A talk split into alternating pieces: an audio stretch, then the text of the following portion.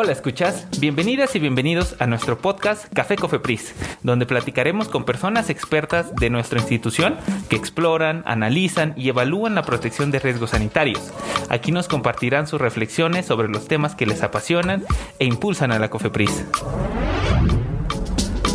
En este episodio de podcast estaremos platicando sobre uno de los temas más importantes para la existencia humana, el recurso sin el cual la vida no sería posible en este planeta, el agua. Es por ello que el día de hoy tenemos como invitado al doctor Hermilo Domínguez Zárate, comisionado de evidencia y manejo de riesgos aquí en la COFEPRIS. Nos estará platicando un poquito de su experiencia y conocimientos acerca del agua. Doctor Hermilo, ¿cómo está? Muy buenos días, muchas gracias por invitarme a platicar sobre este tópico tan importante para la salud la salud humana sobre todo, y un tema desde toda la vida, un tema altamente relevante. muchas gracias. Muchas gracias, doctor. Un gusto tenerlo aquí en nuestro pequeño espacio de comunicación. Una pregunta, para empezar a modo a modo de introducción, vamos a decirlo, platícanos un poquito qué hace la comisión que usted dignamente tiene a, dirigir, ¿no? Que es la Comisión de Evidencia y Manejo de Riesgos. Puede sonar muy confuso eh, para la población en general. ¿Qué es lo que hace eh, evidencia de riesgos, manejo de riesgos? ¿Nos puede platicar un poquito más acerca de eso, doctor? Sí, la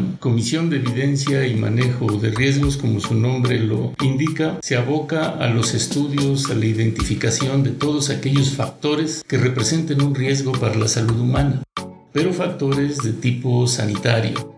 Aquí se hacen los estudios y evaluaciones de riesgo para que una vez identificado se pueda proceder a hacer recomendaciones para su contención. En esta área se trabaja con eh, medicamentos, con dispositivos médicos, con remedios herbolarios, se trabaja con alimentos, se estudian agroquímicos, cosméticos, una gran diversidad de productos, de insumos en torno al consumo humano o al uso de las personas que puedan representar algún riesgo. Eso de manera general, pero de manera puntual hay apartados en la Comisión de Evidencia y Manejo de Riesgos muy importantes. primero de ellos, la farmacopea. ¿Puede decir esto qué es? Es un compendio donde están todos los medicamentos, los insumos médicos que se consumen en México y ahí viene su forma de elaboración, vienen ahí las condiciones que deben tener para identificar su identidad, su calidad y se elaboran ahí todos los productos de referencia para su posterior análisis. Ahí vienen todos los medicamentos, los biológicos. Es un orgullo para la COFEPRIS, para la Comisión de Evidencia y Manejo de Riesgos, que la farmacopea de este año está a punto de salir. En unas semanas se dará a conocer la farmacopea de los Estados Unidos mexicanos, la versión 13.0, y también la farmacopea herbolaria. En breve ya va a salir, en unas semanas. Junto con esto, en la Comisión de Evidencia y Manejo de Riesgos hay un gran proyecto que es el de farmacovigilancia y se refiere a las reacciones adversas de los medicamentos. Todo medicamento fue elaborado para cumplir una función terapéutica, para controlar las enfermedades o los signos, los síntomas de alguna enfermedad, pero de suyo lleva el riesgo de que ocurran efectos adversos, que pueden ser desde el simple dolor de aplicación, eh, fiebre, hasta casos graves, un síndrome de Guillain-Barré, un shock anafiláctico. Son situaciones graves que uno tiene que vigilar. Todas las personas de que tienen contacto, que tienen consumo de medicamento, frecuentemente pueden observar alguna reacción de este tipo y en caso de tenerla, Cofepris tiene un correo al que pueden notificarlo, farmacovigilancia.cofepris.gov.mx y esta vigilancia se hace desde el monitoreo de las sustancias activas, el proceso de fabricación, su distribución, pero sobre todo en el consumo, su prescripción médica y ya en el uso por las personas. Además de esto, trabajamos con los estudios para la elaboración de las normas oficiales mexicanas. Un subcomité de elaboración de normas está en esta comisión y también en esta comisión están los estudios sobre plaguicidas, sobre alimentos, sobre cosméticos, sobre agua, principalmente agua, que es el tema, y es uno de los puntos más importantes de la Comisión de Evidencia y Manejo de Riesgos, el agua para uso y consumo humano. Y yo creo que con eso pudiéramos empezar ya al tema de este momento.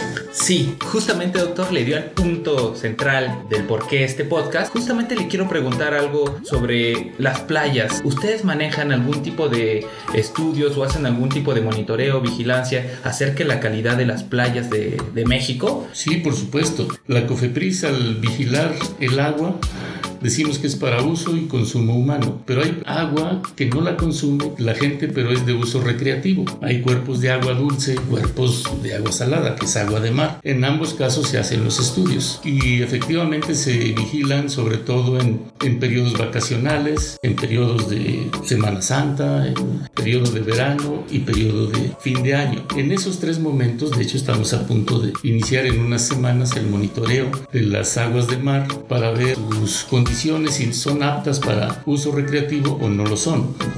¿Y por qué las estudiamos? Porque los mares son la descarga de todo. Sí, justamente.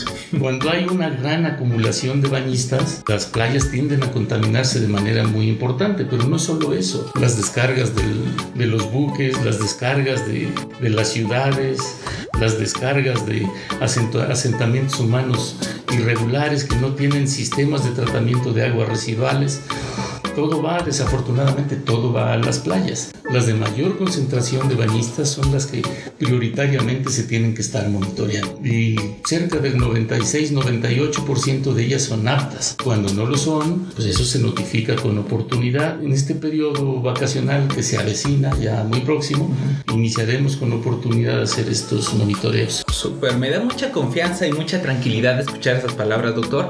Se lo confieso personalmente porque la población mexicana puede sentirse segura de estar vacacionando, de estar metiéndose a la playa, a los ojos de aguas dulces que ha mencionado, de manera segura y tranquila y sin correr ningún riesgo sanitario. Sobre esto quiero ahondar un poquito más, cambiando un poquito de, de tema, porque, porque según cifras oficiales, según datos oficiales, hay un importante estrés hídrico en México. Se está extrayendo eh, más agua de la que se puede regenerar de forma natural.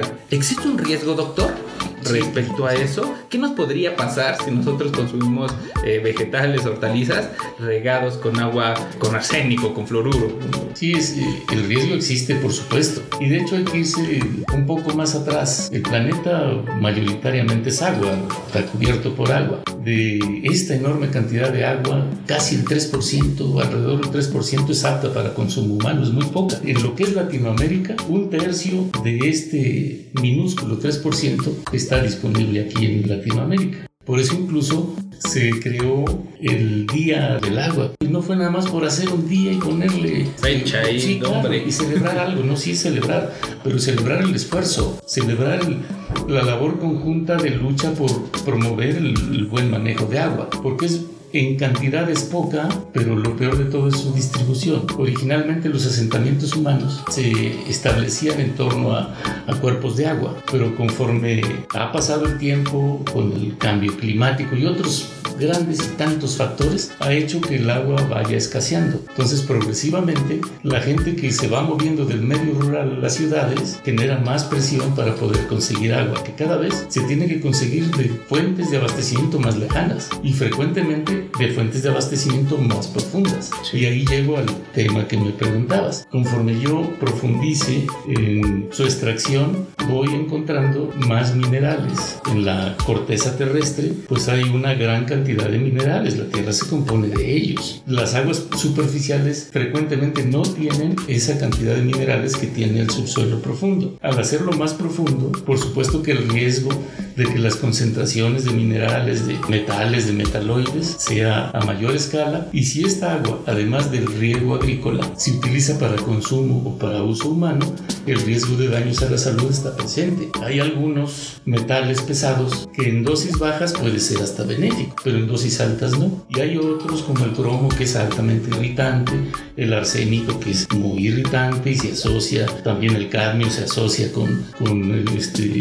efectos cancerígenos. Son muchos que en concentraciones elevadas pueden ser un verdadero riesgo para la salud, porque muchos de ellos no se eliminan por sus condiciones se van acumulando y es la presencia de estos minerales, de estos metales, son frecuentemente causas de daños severos a la salud. Eh, ha venido recobrando más importancia precisamente por eso, porque la extracción va siendo más compleja. Por un lado, el tema de que es más profunda y por otra que frecuentemente actividades como la minería, como algunas otras actividades industriales, sus desechos, si no son regulados adecuadamente, pueden contaminar cuerpos de agua, que finalmente puede la gente usarla y consumirla. Y no solamente cuerpos de agua superficiales, sino con el tiempo, pues todos estos eh, desechos, sobre todo industriales, van decantando. Sí, van, por supuesto, se van filtrando y pueden contaminar fuentes subterráneas de abastecimiento para uso y consumo humano. Ok, doctor, eso creo que eh, es un tema bastante importante eh, dentro de todos los gobiernos del mundo, cuidar el agua. He oído algunas veces, doctor, sobre que el agua es un recurso obviamente renovable, pero que es un recurso bastante abundante, pero bastante injusto. ¿Por qué? Porque en algunas zonas llueve mucho y en otras zonas no llueve nada. Y justamente donde están eh, humanos más digamos, densos es donde menos llueve, las ciudades, etcétera, etcétera, y sobre todo donde hay más estrés hídrico, ¿no? Porque tenemos, como usted bien apuntó, tener que trasladar el agua de, de punto A a punto B y a lo mejor eso conlleva gasto de transporte, gasto de energía, gasto de, etcétera, etcétera, ¿no? Y una pregunta que creo que a nuestros eh, eh, escuchas se les hará bastante prudente, incluso a mí porque yo lo he dicho, ¿por qué no desalinizar el agua y tomarnos el agua de mar, ¿no? Muchos dicen, pues si tenemos un... el planeta Tierra está compuesto por un 70% de agua, pues ¿por qué no aprovecharlo? Y es una pregunta que le hago a usted porque pues, a mí me suena bastante lógico, pero creo que no es tan sencillo, ¿verdad, doctor? Sí, es una tecnología eh, muy, muy compleja. considero, sin ser experto en eso, considero que de extremadamente elevado costo. Por supuesto, México está abrazado por por dos grandes océanos. Son enormes, es una fuente enorme de, agua ahí, pero no es apta y al no ser apta requiere de una tecnología no fácilmente disponible para todos los países y pues lo, lo, que tenemos a la mano y con lo que podemos resolver el problema es con el agua disponible que tenemos a nivel superficial y a nivel de subsuelo. En México pues tiene el sur, es una zona muy provista generosamente de mantos incluso superficiales de altísima calidad, no tanto el centro y mucho menos el norte, que es donde hay más estrés, la frase que usted utiliza, y que es donde se tiene que eh, trabajar a altas profundidades. Ojalá y tuviéramos toda esa tecnología para desalinizar el mar. No es en este momento la alternativa, considero. Claro, algún experto en este tema me puede corregir, lo aceptaría la corrección, pero creo que en este momento no es, en este momento la alternativa. Creo que hay que seguir trabajando en la adecuada distribución del escaso recurso hídrico que hay y en el manejo cuidarla, sobre todo el, el tema es cuidarla, cuidarla todos, cuidarla en casa, no regarla por regarla, no estar lavando carros, no estar regando patios, es estarla utilizando para el consumo, estarla utilizando para el uso humano de las personas, para la vida, para este, lo que la gente tiene como primera necesidad, pero no solo las personas, usarlo en la agricultura adecuadamente y usarlo en la industria adecuadamente. Yo creo que si todos asumimos el compromiso de cuidar el agua y de, de crear una cultura de cuidado del agua desde la niñez, desde la escuela, haciendo ver que, el agua es un recurso, un recurso vital, pero a la vez muy escaso, y conforme pase el tiempo, si seguimos con las tendencias de escasez, va a ser cada día más delicado. Entonces, un cuidado del agua, una cultura del agua con mucha responsabilidad, desde social, industrial, familiar, personal. Yo creo que hacia eso debiera ir. Eh, coincido totalmente con usted, doctor. ¿Consideraría usted que hay escasez del agua? Porque justamente desde la primaria nos enseñan que es un recurso renovable, ¿no? Dividían ahí, me acuerdo muy bien en, en los dibujitos de los libros, recursos renovables y recursos no renovables, ¿no? Un renovable por número uno siempre era el agua y el no renovable, por ejemplo, recuerdo el petróleo, ¿no? Que no era renovable, o si era renovable, pero tenía que pasar miles de millones de años, ¿no? Entonces, al no ser un, al ser un recurso renovable, perdón, pero no soportar tanta extracción, ¿consideraría usted, doctor, que hay escasez de agua en México? siendo un país bastante que llueve mucho en, el, bueno, en la parte sur del país y muy poco en la parte del norte. Es que es una pregunta que generaliza y la respuesta no la quiero generalizar. Sí, claro. La pregunta como tal lo es, ¿hay o no hay? Pues sí lo hay a nivel regional, a nivel local hay zonas donde es casi nula la disponibilidad del agua y zonas donde no lo ve, el sur de México, el sur sureste, las regiones de Chiapas, Tabasco, el sur de Veracruz. Esas zonas son altamente provistas, porcentaje elevadísimo de agua de buena calidad está ahí. Si eso lo pudiéramos distribuir equitativamente, a todo el país dijéramos que hay una disponibilidad muy adecuada de agua para consumo humano. Pero si uno ve la zona norte, son pocos los cuerpos de agua disponibles para que la gente eh, lo consuma. Entonces, ¿hay escasez de agua a nivel local? Evidentemente sí lo hay en algunas regiones del estado. Y es donde más cuidado se debe. Donde hay una abundancia, no le dan tanta importancia, porque están acostumbrados que caminan en los bosques, en las sierras, en las selvas de el sur, sureste de México, hay inabundancia, pero ¿qué tanto en promedio en México hay escasez de agua? Por el simple hecho de que haya zonas desprovistas, yo diría sí, sí lo hay, y de manera muy importante, porque es un vasto territorio de la República Mexicana que tiene escasez de agua. Correcto, doctor. Pues eso pues me dejó bastante intranquilo. Yo creo que a nuestra audiencia la va a dejar bastante concientizada sobre que hay que usar el agua, como usted bien dice, para uso y consumo humano solamente. Nada de, bueno, lavando el coche con la manguera, es mejor utilizar una cubeta, cuidarla, ¿no? Entonces, doctor, ya, ¿cuál sería su mensaje a toda la población, a todos nuestros escuchas, sobre el cuidado del agua? cada quien desde su área de responsabilidad tenemos el compromiso de cuidar el agua porque es un líquido vital pero muy escaso. En casa debemos cuidar el agua nosotros a nivel individual, como familia, como sociedad, como industriales, como gobierno. Debemos cuidar el agua primero en cantidad. Todos, todos debemos extremar en el cuidado del agua. Y no solo el cuidado en cantidad, sino en calidad. El agua la debemos vigilar. Nosotros aquí en Cofepris vigilamos la calidad del agua para uso y consumo humano. Vemos que el agua que llegue a las viviendas sea un agua apta, que no lleve este, minerales contaminantes, que no lleve bacterias, hongos, parásitos que la contaminen, que sea apta para su consumo y apta para su uso. El agua de los ríos, el agua de los pozos, si no son para uso y consumo humano, COFEPRIS no los vigila como tal. Sí participa en las revisiones de los resultados, en los grupos que se dedican a, esta tarea, pero si los pozos eh, son de uso y, y, consumo humano, el agua que de ellos se extrae, ya es responsabilidad de COFEPRIS los pozos, las tomas domiciliarias, los tanques de abastecimiento, las redes de distribución, todo por donde pase el agua que la gente va a consumir es ámbito de, competencia de COFEPRIS no como tal el tratamiento de los tanques de almacenamiento y distribución, no tanto el tratamiento del agua, sino la vigilancia de la calidad sanitaria del agua.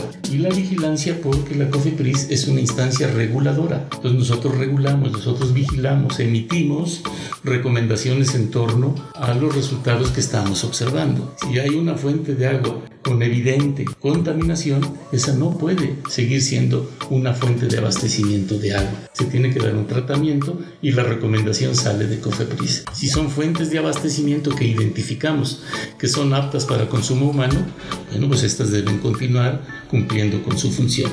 COFEPRIS es eso, es vigilar la calidad del agua que la gente usa y que la gente consume. No es vigilar toda el agua que hay disponible en México. Son eso como instancia reguladora. Y eso lo hacemos y lo hacemos siempre con mucho gusto. Y vigilamos que en los lugares recreativos los espacios de mayor concurrencia sean aptos para la recreación pero eso lo vigilamos aquí. Al interior de las viviendas también deben tener el cuidado de si no están conectados a una red pública que vivan en, comunidades donde no les llegue una red pública, ahí tengan el cuidado de hervir el agua, de cuidar el agua, de ver que la filtren, que la hiervan, que sea un agua que no les haga daño. El agua es un líquido vital, no puede ser un líquido que represente un riesgo para la salud.